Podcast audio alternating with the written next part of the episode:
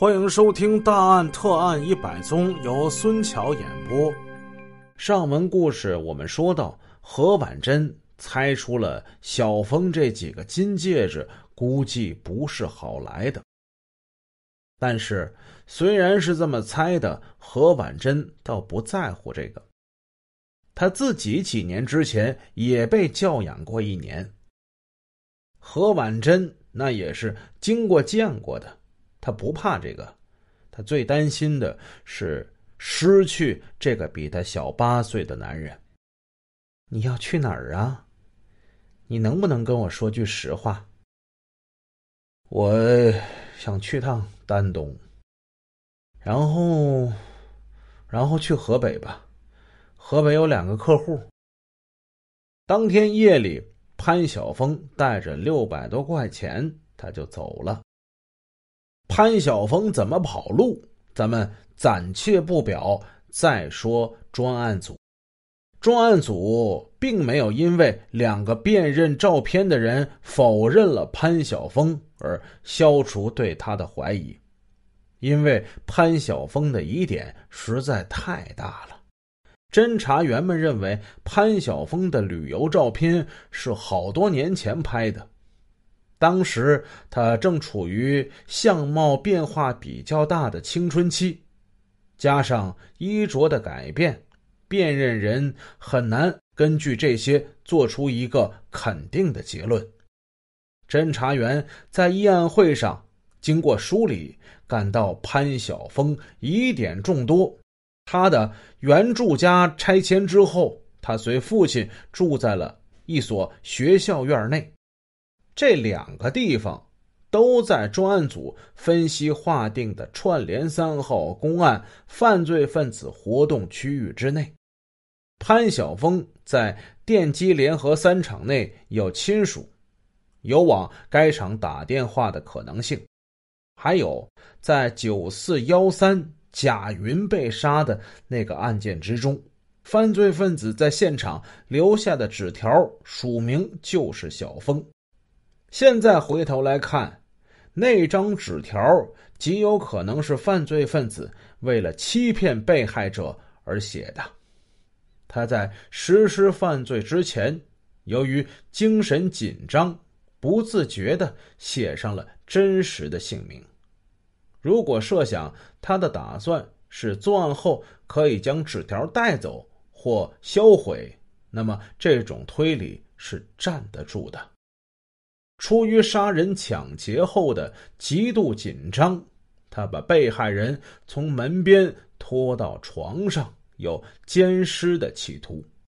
但经法医检查，并未实施，也说明有了什么情况使得他受到了惊动，这让他在逃离现场的时候忘记了那张纸条。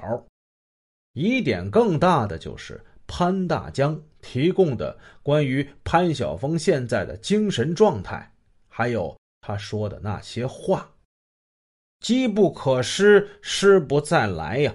二十五号，在关键时刻，破案指挥部断然做出了决定，对潘晓峰的家进行搜查。在搜查之中，侦查员们反复做潘晓峰家属的工作。在法律的威慑之下，他的母亲张玉春和妹妹潘雨母女俩交出了潘晓峰送给他们的金戒指、金耳环、金项链和手表等物。侦查员一一找到了那些被害人的家属，让他们辨认这些东西是不是被抢的赃物。当那条带坠的金项链。拿给被害人杨玲的丈夫胡国山看的时候，胡国山接了过去，他顿时双手颤抖起来，眼中的泪水夺眶而出：“这是我爱人的呀，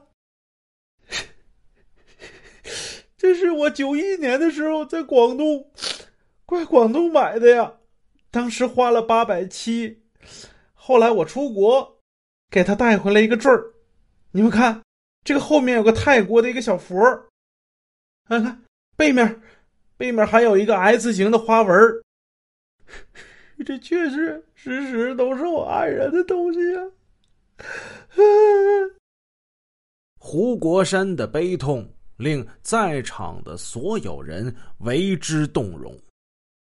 在实物辨认之前，胡国山已经讲清了金项链的特征。再经过他本人现场的辨认，完全相符，这证明了他就是九四一三入室抢劫杀人案的赃物。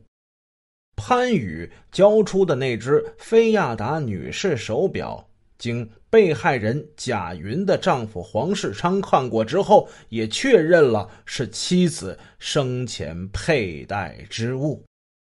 犯罪证据的获得，终于使串联三号公案的侦查有了转折。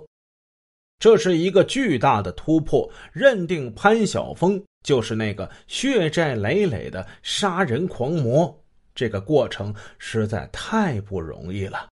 对案犯采取行动，那是刻不容缓的事。但潘晓峰此刻身在何处啊？潘大江。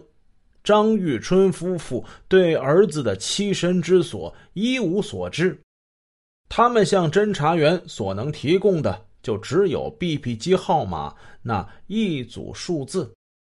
可是传呼他之后，在桌上受控制的那两部电话却一直保持沉默。结合潘大江讲的昨夜的情况分析，犯罪分子。已经逃遁，侦查员对潘晓峰的亲属晓以大义，陈以利害，耐心的做他们的思想工作，终于使潘宇交出了一张纸条，那是何婉珍留给潘家人的，上面写着的就是他的住址。二十五号早上，何婉珍来过潘家。打听潘晓峰回来没有？